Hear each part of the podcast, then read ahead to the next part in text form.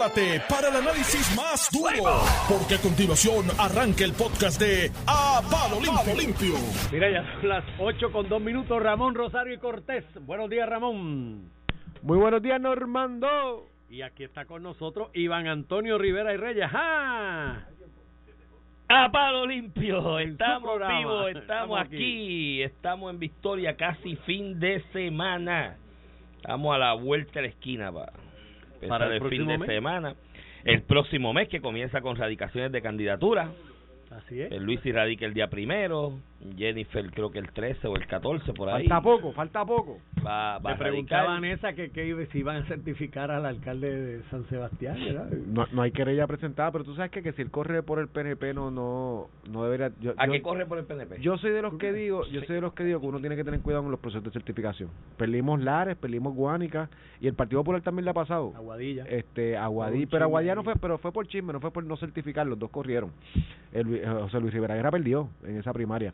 Este, pero pues Pero Rivera Guerra es como el ratón de Pero me ferretería. encantó tu entrevista de él con él, porque él decía Sí, que el pa- tu entrevista con Javier Jiménez me gustó. No comer los clavos y los Iván. lo- lo- a- Aguadilla nos ha, nos ha costado Bueno, un el- distrito el- representativo y después la alcaldía por, los que- José Luis Rivera Guerra. Y Lares también, porque... Lares fue con, sí, con. Pagán, sí, sí, que de hecho que ya a- anunció que, que apoyaba a Vita ahora y él va para representante y se apoyaron mutuamente, así que Lares Iguanica por la homofobia. se supone.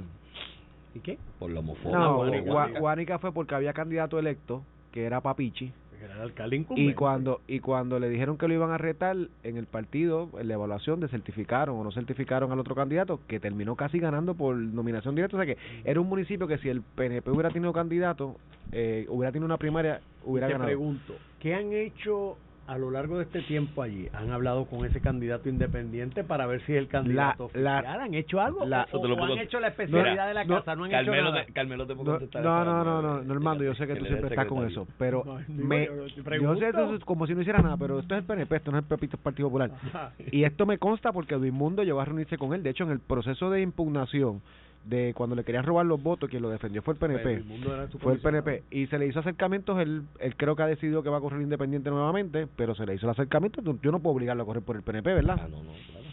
Pero, Pero- sí hablaron con él y se sentaron. Y. Ahora va a coger firme, va a correr, va a correr como candidato independiente. Pues, tú sabes lo que pasa, que eso, esas historias del por poco, que casi gano en esta, y en la otra es que voy a ganar, ya yo lo he visto tantas veces, y la pera es más grande. No, bueno, y, ca- y candidato independiente tiene, tiene sus retos. Recuerdo Pipo en Cataño, amigo de mi familia, y yo colaboré en lo que pude en el 92. Perdió por nada con el amolado, creo que treinta y pico de votos. Con el amolado. Que el amolado era. ¿Cómo es? Que quiere volver al sistema Albona. Sí, el piquete, el piquete de ciencias médicas es particular. Nos vemos. El, el, pues, recuerdo que perdió por 36 votos. Un gran trabajo que hizo. Después toda la familia, todos los amigos, no, vamos de nuevo para encima. Yo, cuidado con eso, porque el por poco no significa que la próxima está. Pero asegurado. también están los casos del por poco. El Y- Cataño lo hizo el Cano, Y hubo el- un por poco y en un después por ganó. poco. Pues Pipo en ese por poco, que en paz descanse, murió hace unos años. En el 96 corrió otra vez. Cogió una pela. No, como por 3.000 votos. bueno, ta- 2.000 también votos. cuando... ¿Y el Amolado entró en el 92?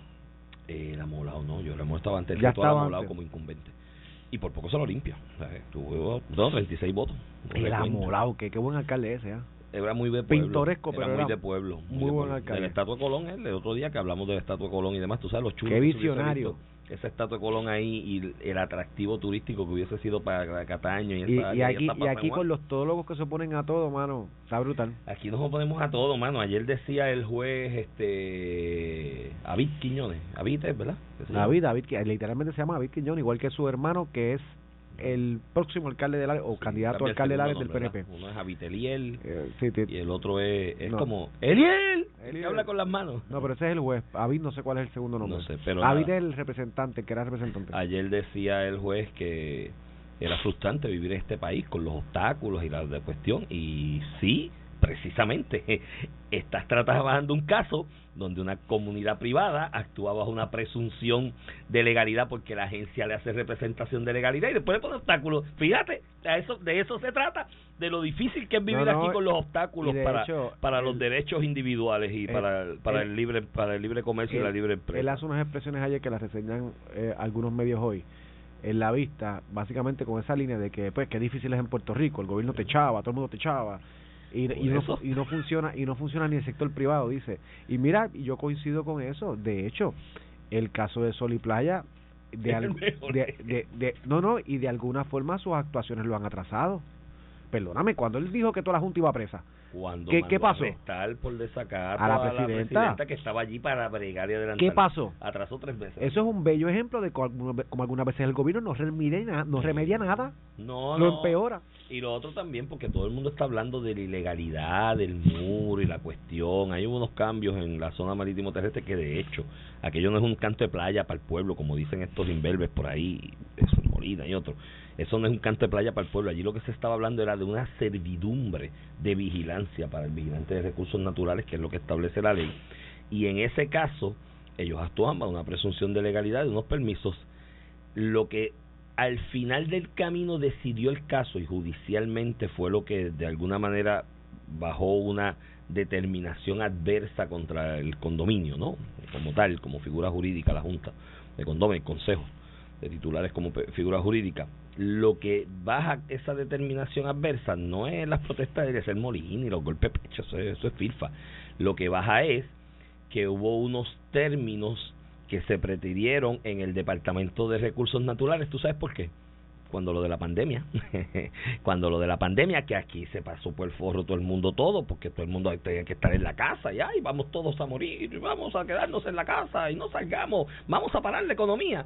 Pues dentro de ese proceso se pretendieron unos términos y a la larga el asunto de la eh, determinación judicial a veces por unos términos que no se cumplieron, que no fue culpa de lo del, la- de- co- del condominio como tal, fue culpa de recursos naturales que no había quien llevarle, llevarle el bendito papel, ¿me entiendes? Entonces no había quien entregárselo porque no eh, estaban trabajando, pero nada, eh, ya eso es agua pasada, pero él hizo esa expresión y yo, pues fíjate, por ejemplo, en ese caso que tú tienes, Es bello, de bello de, de que yo a veces lo he pensado, yo a veces pre- me levanto por la mañana, leo el periódico, leo los medios para prepararme para el programa del día de, de, de, de de hoy, del día que sea, y cuando los leo digo, mano, ¿dónde se registraduría en este país para ir a darme de baja?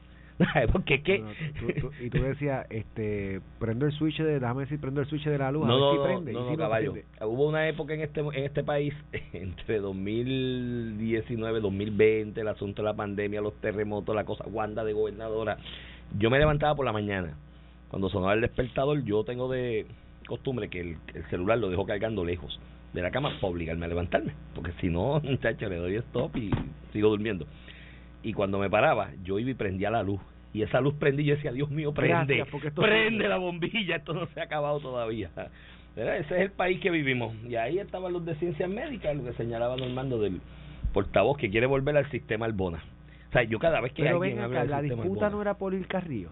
No, ahora es por ahora, el sistema ahora Albona también. que quién que quién quiere volver al sistema Albona los victoriosos los independentistas de hecho to- todo todo porque el estudiante que el estudiante que tuviste ahí de seguro tiene plan médico privado O sea, Sí, y caro. todos Y quieren caro, todos quieren volver al sistema Albona menos los beneficiarios de, de mi salud aquí sí la Calderón dijo que, que iba a eliminar en la, la tarjetita de salud la no reforma forma, muchacho. y de hecho hasta hace como Eso dos cuando se encuestó. dos o tres años, no, históricamente, dos o tres años Nuevo Día publicó una encuesta, el único servicio que sacaba súper positivo entre los usuarios del servicio público era la tarjetita de salud. Tú le preguntas a esa gente volver al... De hecho, y, y yo era chiquitito, pero pero pero vivía para aquel tiempo. Yo llegué a ir al CDT de Vega Baja. Papá, y eso era sentarte allí con la vieja a, que te, a que te atendiera alguien. la politización del asunto porque el tope de medicina llegaba bien pronto. Y yo tuve una época, entre los 6 y 9 años, era bastante enfermizo, cogía cuanta vaina había en el ambiente y las cuestiones. Y yo recuerdo, la vieja mía, el viejo mío, tener que salir de la farmacia, había una farmacia al final- al final del set, ay, es que ya llegamos al tope, no, no tenemos para eso. Y tenía que ir la vieja mía o el viejo mío con la farmacia a la oficina de ayuda a ciudadanos de la alcaldía para que el alcalde firmara la, la, la receta. ¿sabes? Entonces el alcalde la firmaba, la firma, esto estaba brutal, la firma del alcalde en la, era un ponche, ponía así del municipio, la firma del alcalde, la fecha. Ese ponche y esa firma del alcalde era una garantía para la farmacia del pueblo. Me acuerdo que los, que los viejos míos usaban era la farmacia Romero, yo no sé si existe todavía en Comerío, en la esquinita allí más abajo de la plaza. Y para ir a la farmacia Romero, y esa firma del alcalde garantizaba el pago de la receta. Entonces se convirtió en un ejercicio de clientelismo político el servicio de salud en Puerto Rico. Ah, que el sistema tenía cosas buenas, sí. La idea del sistema Albona, del sistema terciario, de que tenías el CDT en el municipio, tenían los hospitales aquellos regionales, ¿no? Que era de alguna manera el, el, la, la segunda escala de especialización para cosas más eh, difíciles, más profundas, con especialistas determinados, equipos tecnológicos específicos para atenderte. Yo me pasaba con los tobillos, las rodillas, los brazos rotos, porque también pasaba brincando por allí. Y eso era en Comedio, la placa. Sí, tiene fractura. Montate en la ambulancia para Bayamón, eres regional, lo que es el Ruiz Arnau hoy. Sí, sí. Y allí ya yo me sabía la ruta. Pues había una línea blanca que tú la seguías y llegabas a lo que era ortopedia y la cuestión, y allá un tipo te ponía un yeso. Y después, el, el tercer nivel en ese sistema terciario era centro médico, el centro de trauma. Eh, que cuando se elimina eso, pues se, hubo un disloque en, en, los servicios especializados, sí, que era lo que a mí me preocupaba. ¿Hubo casos de corrupción en la venta de la Sí, también, eso es innegable. Eh, pero que hubo un disloque con los servicios especializados porque ya no era ir al regional donde estaban todos los especialistas bajo el mismo techo, 24 horas, y tenías que, entonces las aseguradoras empezaron a pedir el referido para ir al especialista. Y créeme era una no no y, ahí viene porque era una pejiguera el sistema el sistema de Albona que es lo que se llama Albona porque un secretario el doctor Guillermo Albona fue crea fundó. este sistema y fue modelo para muchos sí sí modelo. en, una época en Puerto Rico no había servicios de salud mucho menos para gente de escasos recursos y se crearon unas facilidades a nivel municipal regional médicas para atender a personas que no tenían plan médico privado. Eso creó un sistema de salud de estratas eh, la persona que no tenía plan médico privado terminaba en un CDT horas, días sin especialista este, y, las locuras de gobierno y la persona con, con un trabajo o un trabajo de clase media que le proveía plan médico, una persona adinerada que tenía plan médico privado, terminaba en los famosos hospitales que tú no veías. Y vinieron los, los problemas también. En Vega Baja tú ibas al CDT si no tenías dinero, ibas a Manatí al Doctor o el otro hospital que estaba eh, privado si tenías un plan médico. Y se crearon los problemas de saturación en los regionales del servicio público porque tenías en un país eminentemente pobre, donde el, la pobreza aquí siempre ha estado por 60 y pico, 70 disparados, esto es un país pobre, ¿no? tercermundista, por si acaso, no, nadie choque, somos del tercer mundo, estamos en vías de desarrollo. Eh, eh, se creó una saturación en esos regionales para esos servicios especializados que era bastante tediosa, ¿no? O sea, tú llegabas al regional, vuelvo y repito, el ejemplo de Bayamón, pero creo que había un Arecibo, un Ponce, era la misma cuestión, todo el mundo sabe mi historia. Tú llegabas allí, a, si tú llegabas allí a las 2 de la tarde, olvídate de esto uno salía con el servicio especializado eh, realizado a la una de la mañana, con el agravante que en mi casa, cuando yo era más pequeño, no había carro eh, y no había guagua pública a la una de la mañana, tenías que dormir en el hospital. O en la alternativa, yo tenía esta prima mayor que yo, vamos a ver la edad de mi, de mi papá, era básicamente tía, y don Eligio, que en paz descanse, que él vivía en Bayamón y nos recogía a mí, a mi mamá en el hospital y dormíamos en la casa de él. Pero no todo el mundo tenía esa suerte. Además de eso, la planta física. Empezaron el push de las uniones, los sindicatos, como siempre, pues, a querer trabajar lo menos posible. Y esas plantas físicas de esos regionales daban grima, grima, eran sucias, asquerosas, feas. Lo, que hace Rosellón en 1992 es que a partir del 93 crea CES, la Administración de Servicios de Seguros de, de Salud.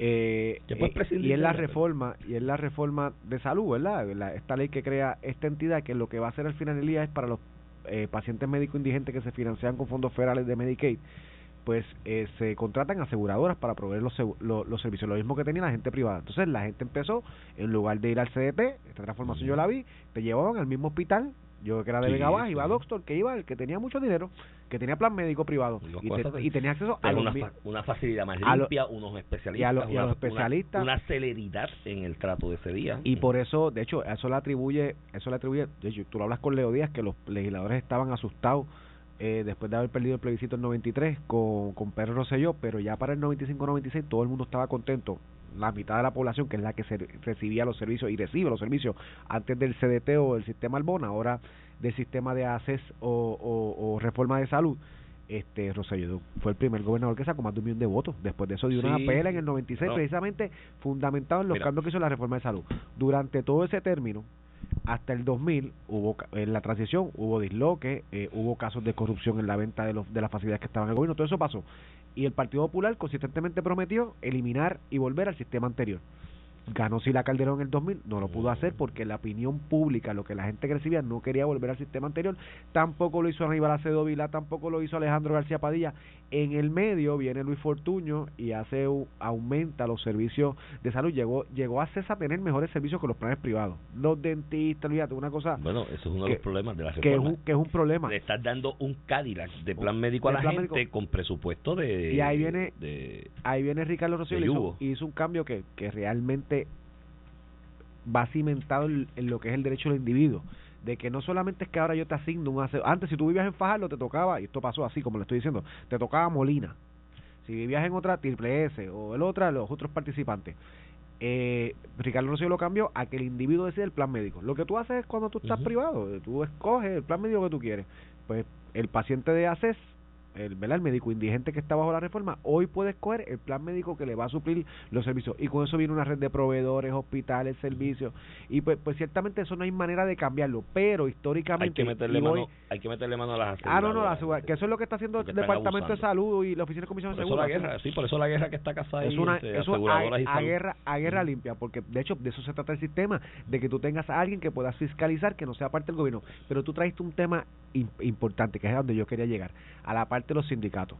Pues al tú mover esto al sector privado, esta industria grande de sindicatos, porque en Puerto Rico, de hecho, en Puerto Rico la Constitución no reconoce derecho de sindicalización en el sector público, porque se dice es que el patrón en el sector público es el mismo pueblo, el mismo, gobierno. Y el sindicalismo viene de levantar reivindicaciones de derechos frente al patrón, explotador. Explotador privado. Pero si aquí somos el mismo pueblo, el patrón. Pero en, Puerto Rico las uniones nunca han podido vender sus servicios, y son servicios, cobran cuotas y todo, como un abogado, un, médico, un ingeniero, un negocio. un negocio. No han podido vender sus servicios en el sector privado. En el sector privado dice, mira, vete para allá pero en el sector público, como tienen la presión política, pues el, la realidad es que en Puerto Rico el movimiento sindical, el 90% está en el gobierno.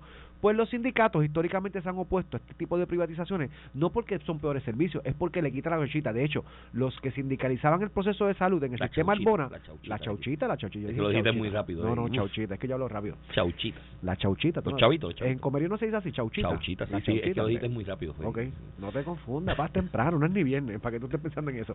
Mira.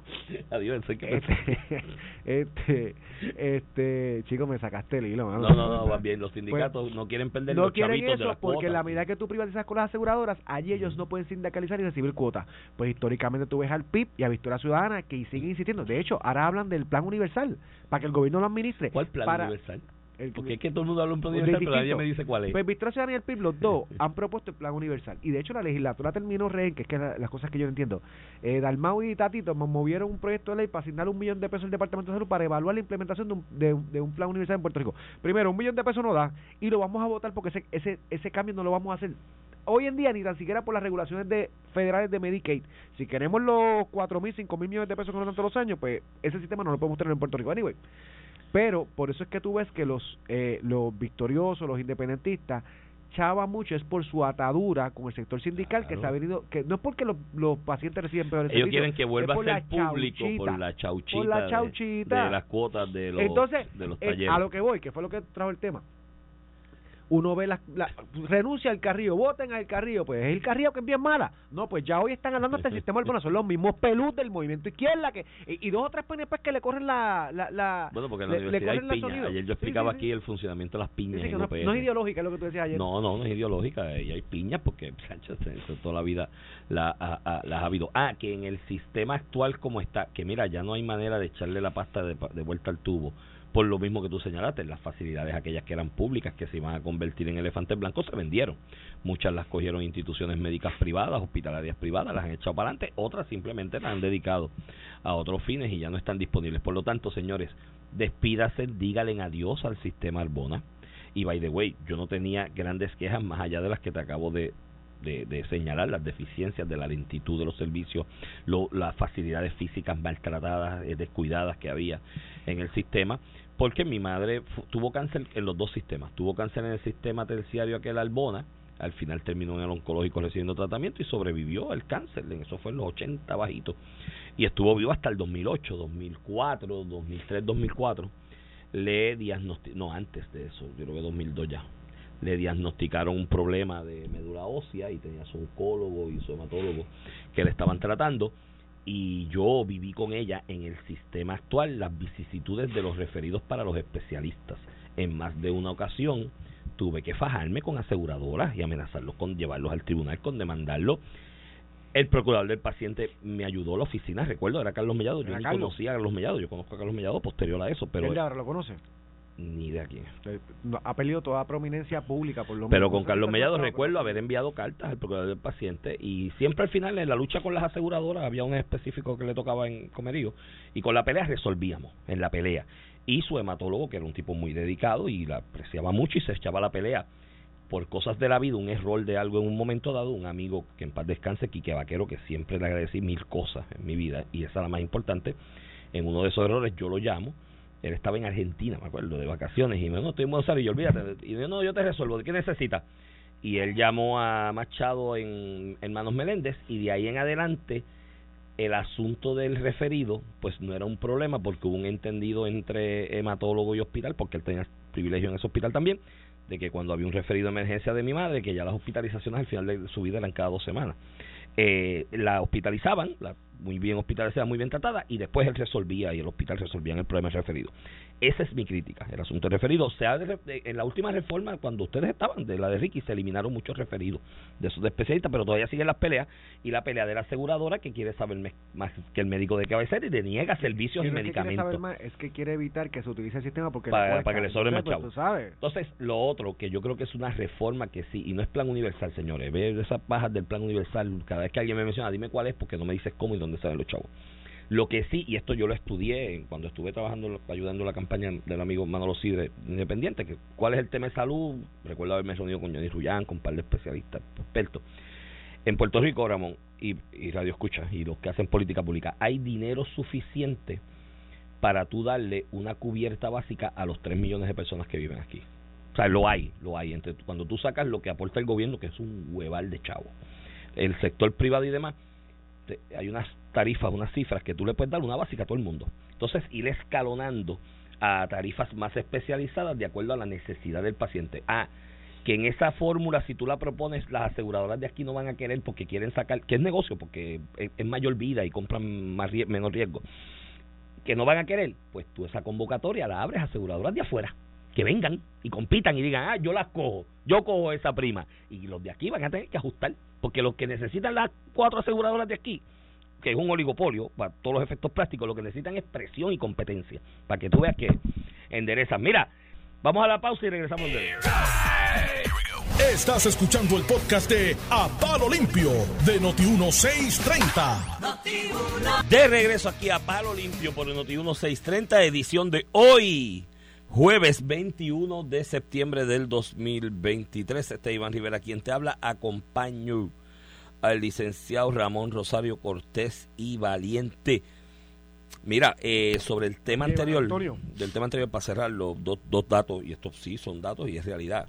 Eh, me apunta el amigo Luis Vega, saludos a él y, y, y un honor Y Luis Vega Ramos. son tenía Luis Vega Ramos, que, que ciertamente las deficiencias eh, económicas con la tarjeta de salud por un programa caro.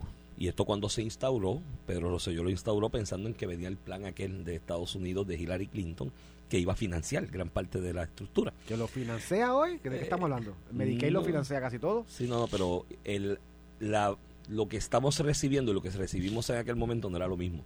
Y Ah. había un plan de Hillary Clinton que estaba adelantado, que Pedro Rosselló fue parte de las exposiciones allá porque como Sí, en la salubrista. Clinton y en la en la administración Clinton, tenía muy bueno muy buen oído y estaban esperando que se aprobara eso. Eso no se aprobó y creó un déficit anual, eran 400, 500 millones de financiación, que se pagó con prestamito. No, y eso fue y- parte de la y- deuda esta y to- constitucional y, y la quiebra después. Y todavía sigue siendo un reto financiarlo. Por eso. De hecho, cuando ellos eso. no suben, Trump no subió a 100% un tiempo. Ahora estamos esperando para que nos lleguen a 75. 75. Este, Va a haber unas deficiencias eventualmente. y el, Y la el Junta lo- que tenemos casi es una Y realidad. la Junta lo señala constantemente con razón. Tienes que buscar maneras de ajustar. Mira, esto. Iván, y Pero la idea que yo te doy de los 40 pensionados, pe- digo, de, escúchate, lo- de la Iván, y los básica. pensionados que le quebramos el que el gobierno les quebró el sistema de salud, eh, de pensiones, nosotros los cogemos en el presupuesto y eso nos crea un gran reto. Eso y un déficit. retos. Pero ¿cuál es, la. ¿cuál es la alternativa?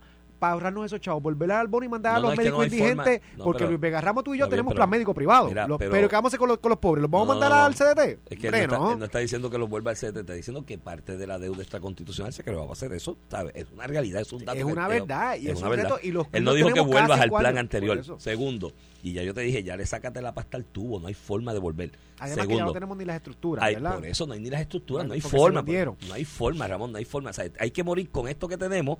Lo que hay que hacer es reajustarlo y ponerle eh, a la presión a la aseguradora y 100%. competencia.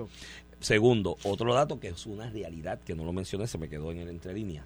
Ahorita, busca, por- hablando del favor del pueblo sobre este programa y demás, la composición político-electoral en resultados de la región de la montaña en Puerto Rico, Comerío, Barranquita, Naranjito, Orocovi, Corozal.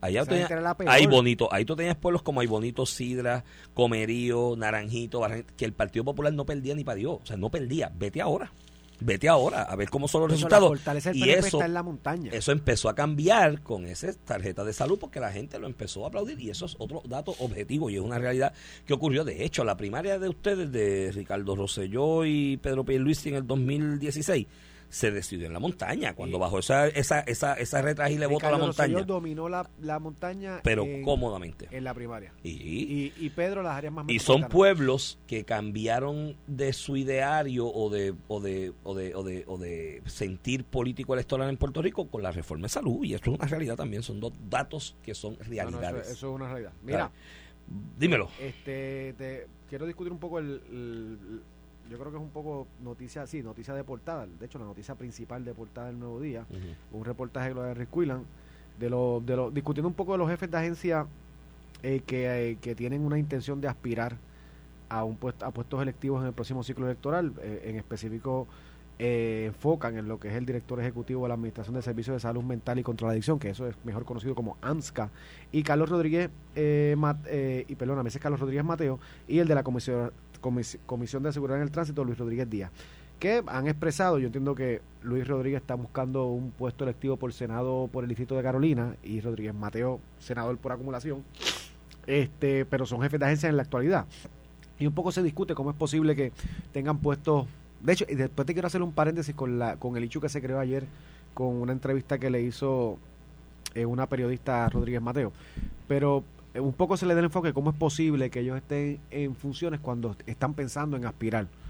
Pues sí, como los legisladores aspiran, como el gobernador aspira en su posición, la posición más alta.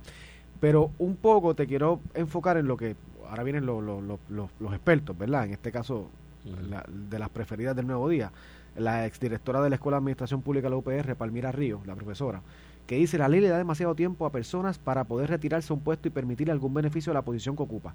Creo que hay un problema de la misma ley. ¿Por qué? Porque la ley establece, la ley de hoy establece que un jefe de agencia, si va a correr para un puesto político, eh, tiene que eh, renunciar a su puesto político 30 días antes de radicar su candidatura. O sea, si la radica el 30 de diciembre, que es el último día, tiene que renunciar el 1 de diciembre. Este, un poco para evitar que, ¿verdad? Esta este es, esta es la explicación pública. Después te voy a dar de dónde proviene eso. Este, un poco para evitar que use su puesto en el gobierno para adelantar su candidatura. Que lo mismo yo digo, igual el presidente del Senado, el presidente de una comisión, el, o sea, si esta persona particular va, va a correr por Senado, Senado por acumulación, pues Rodríguez Mateo va a competir con José Luis Dalmau, que tiene un puesto ya que sí va a utilizar para su carrera. Igual el gobernador va a correr para gobernador nuevamente y va a utilizar su puesto para su carrera. O sea que eso es solamente afectar los que son jefes de agencia porque todos los demás ya tienen ese beneficio y nadie dice que no pueda correr por un segundo término. Estos, estos personas que ocupan un puesto electivo ya. Y un poco, esto se hizo por primera entonces eh, eh, Palmira Río critica, ¿verdad? Que la ley da demasiado tiempo. Mira, la ley antes no daba ningún tiempo. Tú podías correr todo y, y, y correr para un puesto electivo y no renunciar nunca. De hecho, lo limita a algunos puestos porque otros no. El caso de Jesús Manuel no está entre los puestos específicos cuando él era Claro. secretario de, de prensa. Tuvo hasta un- Y, y dime, ahí. y dime si, si más que estos dos, el de AMS que el seguridad, el seguridad en el tránsito, el de prensa de Fortaleza tiene más, más ventaja o exposición. exposición para sacarle provecho a su puesto y ese no está en la ley. Pero esto se crea y un poco para porque dicen, ah, no, que es que la ley le da demasiado tiempo. La ley le daba todo el tiempo al mundo hasta el 2011. En la reforma, la ley 78 del 2011, eh, se puso por primera vez que tenían hasta una fecha en octubre para renunciar para radicar candidatura. Y de ahí fue que eso, antes de eso, el jefe de agencia podía estar hasta el final. Y escúchame, y la, la posición pública era que no utilizara su puesto, pero la realidad era que había legisladores del PNP y del Partido Popular que no querían que jefes de agencia eh, se tiraran al ruedo político a retarlos en sus escaños. Y, específicamente me acuerdo de dos o tres representantes que fueron bien vocales en esto. No, no, no, no, no. Si van a retarme, que renuncien ahora. Y esa fue la, la realidad, fue un poco el, funcionario electo que no quería ser. Del electo. Del electo, que no quería, porque él, puede utilizar su puesto para. Y por eso se terminó poniendo la reforma electoral del 2011 y se mantuvo con otro wording o otro cómputo en el código electoral del 2020. Pero la realidad es que mientras estuvieron las demás administraciones del Partido Popular, eso nunca se cambió y eh, podía hasta el último momento. Ah. Una ventaja que no tienen, eh, una ventaja que no se, le, no se le permite tener a ciertos funcionarios del Ejecutivo, pero que tienen los demás electos en la legislatura, en la alcaldía y en el Ejecutivo. Que es una atrocidad eh, de la democracia representativa que vivimos por lo siguiente. De hecho, yo tengo mi gran problema. Una de mis observaciones, no, y críticas al sistema legislativo este del legislador a tiempo completo y la vaina, aparte de los otros aspectos que hemos hablado, uno es ese. Tú tienes una persona que cobra un salario por ser candidato, o sea, porque una vez empieza la, a correr la última curva de la milla y un 16 de cara a las elecciones, dejó de ser representante y senador, atiende las cosas allí a la mano, con la mano izquierda eh, en, en par de horas a la semana y el resto del tiempo está cobrando un salario con unos ayudantes que lo ayudan en esa gestión para hacer campaña. Y esa es la realidad. Y, eso es competencia desleal con otros ciudadanos que pudiesen aspirar a representar al pueblo en la rama legislativa, pero que no tienen esa ventaja de que alguien le pague un salario por ser candidato, ¿me entiendes? Y esa es una de mis críticas a esa figura del legislador a tiempo completo. Número dos, yo he estudiado sistemas políticos comparados en varias partes del mundo y yo nunca he visto una atrocidad como esa. Yo sé de ministros de gabinete, o el equivalente a lo que son los secretarios de agencia en Puerto Rico, en los sistemas parlamentarios, el de España, el de España, por ponerlo de ejemplo, que ahora habrá nuevas elecciones próximamente, porque ya esto, esta semana se acabó de desgraciar las, posibilidades de conformar el gobierno. En España específicamente, tú tienes ministros de gabinete, de gabinete, o sea, secretario de agencia, corriendo en las listas de candidatos al Parlamento por los partidos de gobierno, y ha pasado con el PP en el pasado, ocurrió con el PSOE ahora, corriendo sin dejar su, su cartera, su ministerio, siguen siendo candidatos, administran la cuestión pública que administran y son candidatos y no tienen que renunciar. Y si pierden, ¿tú sabes qué pasa? Se quedan de ministro. Si pierden y su gobierno gana, se quedan de ministro.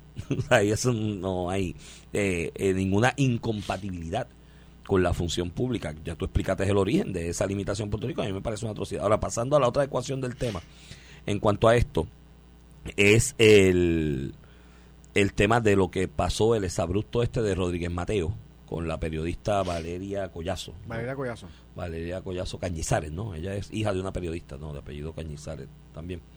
Eh, que pues una joven echa para adelante, muchas cosas que ella reporta yo coincido con el punto de vista y demás, otras no, pero es una buena periodista y creo que en el acercamiento que tuvo con Rodríguez Mateo el otro día, con todo el respeto que se merece el doctor, se le fue un poquito la guagua porque está bien que él tiene su actividad privada de lo que sea, si era había, lo que había, Un, tono un poco fuerte. O sea, el tono fue, me imagino por eso el tono no fue, no fue el adecuado. No, quizás no era un buen día, no era el mejor día para él, pero si la periodista viene y te pregunta, tú no quieres contestarle en ese momento bajo ese argumento que es una actividad privada. Tú le dices, mira, ¿sabes qué? Voy por una actividad privada, estoy un poco apretado en tiempo, coordínate con la de prensa y coordinamos esto y me entrevistas en la oficina con calma. Y ya, o sea, en la forma en que le contestó eh, de verdad, a mí creo que se le fue un, un, poco la guagua en cuanto a eso. Del otro lado de la ecuación, pues también, oye, hay que tener cuero duro. Pues, Carmen Jové, que es periodista aquí, eh, mantenedor del programa de la tarde, ha sido periodista desde los sesenta y pico, setenta. ¿Sabes la cantidad de veces que le bajaron con rabascaja a Carmen Jové? Un funcionario público o un funcionario electo en su gestión de periodista.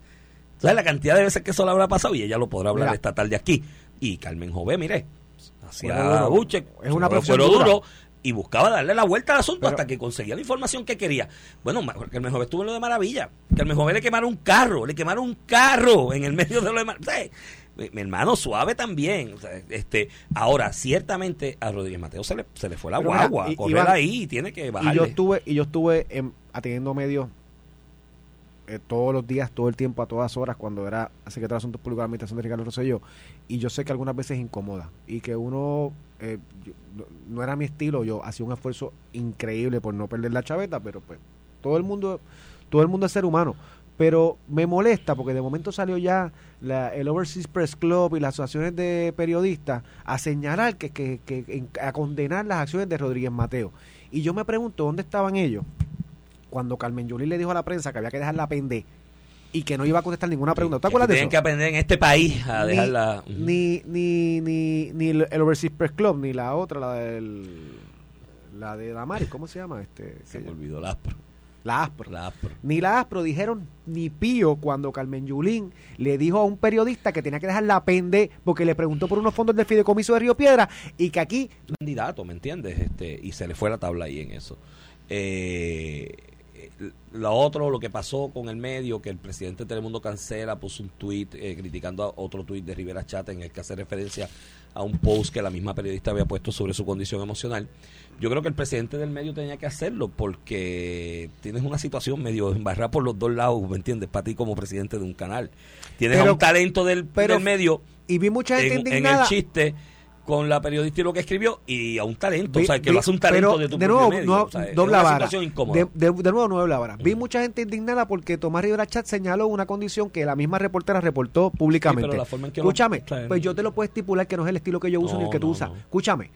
Pero cuando dos días antes le cayeron encima a Jennifer González porque había quedado embarazada, Ah, que aquí no, los únicos que las defendimos somos nosotros, sí. nadie salió de esta gente a decir, no ataquen a una mujer porque está embarazada y tiene unas condiciones y puede ser obesa, lo que sea, pero no la ataques por eso. Alguien A la. PNP no, Sí. pero Valeria Cuyazo la tocaron con, con- mira, de cristal. Todo el mundo explotó. Oye, hombre, no, no puede ser. Cuando son los PNP sí, cuando no, cuando no son PNP que se chaven. Eh, mira, alguien me escribió de hecho sobre eso, de que lo de Jennifer, porque nadie dijo nada, ¿viste? Se mostró indignado, ni feministas, ni nada sobre eso. Esto fue el podcast de A, A- Palo Limpio de Noti1630. Dale play a tu podcast favorito a través de Apple Podcasts, Spotify, Google Podcasts, Stitcher y notiuno.com.